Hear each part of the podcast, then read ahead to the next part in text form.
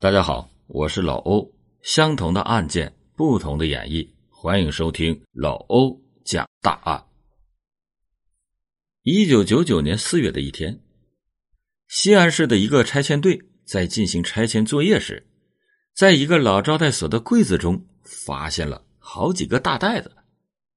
虽然这些袋子中传出了难闻的味道，但是好奇心还是驱使拆迁队员打开了袋子。里边是用报纸包裹的大块腊肉，看上去已经有些年头了。当他们把这些腊肉拿出袋子时，突然就被吓坏了。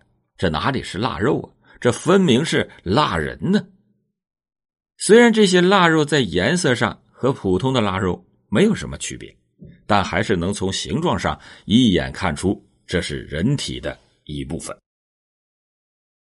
受到惊吓的拆迁队员立即的报了警，警方赶到现场以后，把几个袋子中的腊肉全部取了出来。这些腊肉正好能组合成一具完整的人体，由此确定这是一具经过处理的人类尸体，而且是女性的尸体。单从外观上判断，就能够断定受害者已经遇害好多年了。在对现场的勘验中，警方还从床底下找到了一本被撕碎的结婚证。结婚证上的新郎叫卢浩文，新娘叫做陈梅。随后，警方又传唤了招待所的老板。老板表示，这间房屋已经出租出去好几年了，而租客正好是卢浩文。但奇怪的是，他在租下房屋以后，却几乎从不来去居住。根据种种表现，警方就把卢浩文列为了嫌疑人。但是卢浩文此时已经搬去了上海，无法直接传唤。于是他们先把重心放在了尸体的身份确定上。警方先是查询了陈梅的资料，发现她于十多年前失踪，一直没有找到。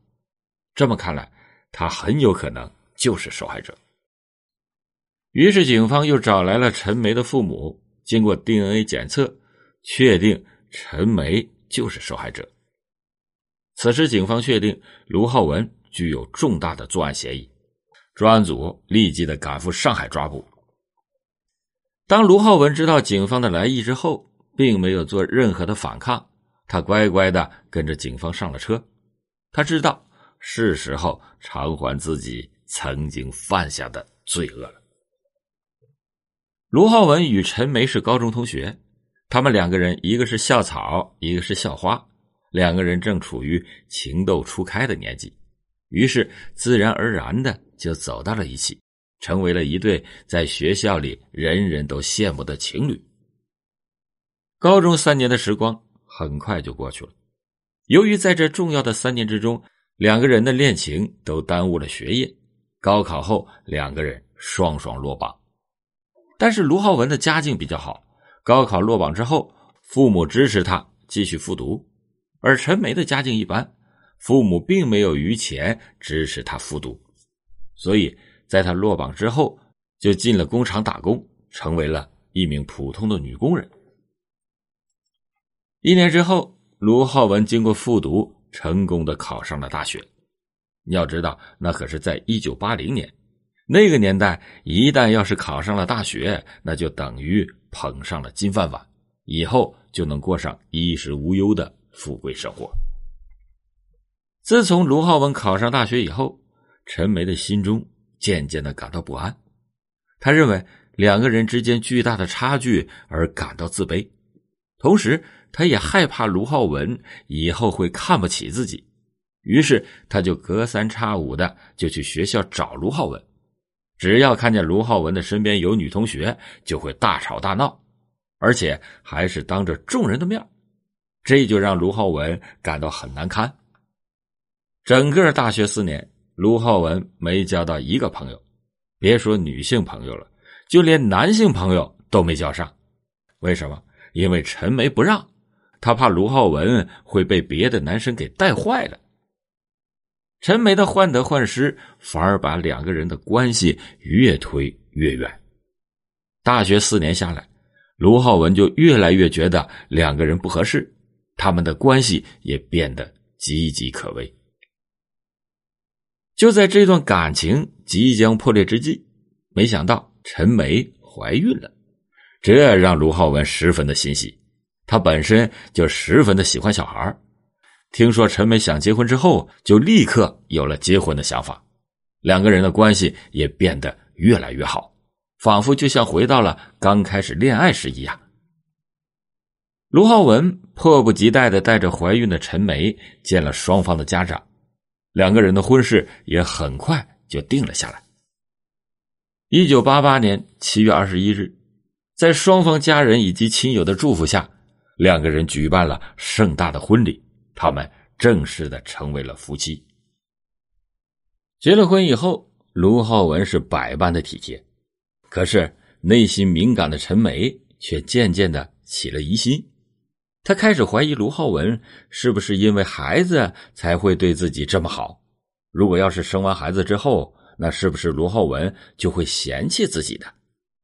尤其是自己生完孩子以后，身体发福，皮肤变差，卢浩文会不会移情别恋？生完孩子之后，卢浩文会不会把精力都放在孩子身上，而冷落了自己的？就在这种猜疑之中。陈梅的内心变得越来越焦虑，越来越不安，于是他就做出了一个出乎意料的决定：他要独自去把这个孩子给打掉。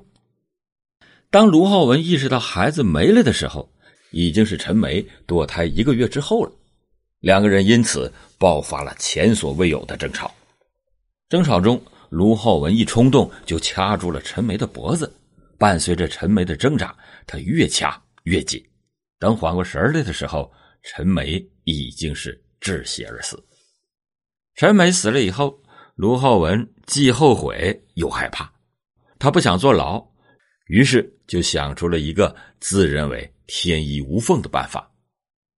他先是购买了大量的食盐，对尸体进行腌制处理，就像做腊肉一样，防止尸体腐烂发臭。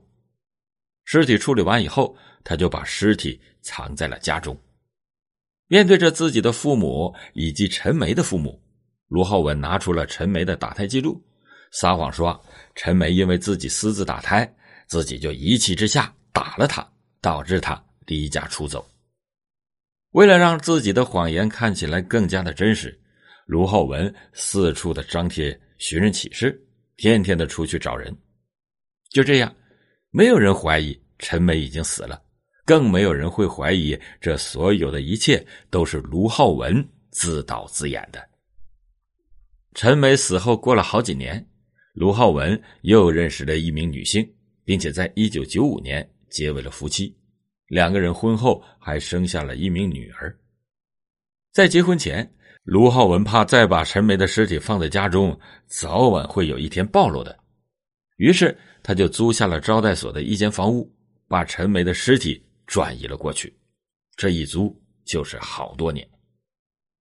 在案发前，房东曾经打电话告诉卢浩文，招待所即将拆迁的事情，让卢浩文把自己的个人物品给清理出去。可卢浩文听到要拆迁以后，欣喜若狂，他以为陈梅的尸体将永远的被埋在瓦砾之下，但是他没有想到的是，正是这场拆迁把他的罪行。暴露了出来。最终，法院审理认为，卢浩文手段残忍，社会危害性极大，被以故意杀人罪判处了死刑。他终于也为自己的行为付出了应有的代价。好了，感谢你今天收听老欧讲大案。老欧讲大案，警示迷途者，唤醒梦中人。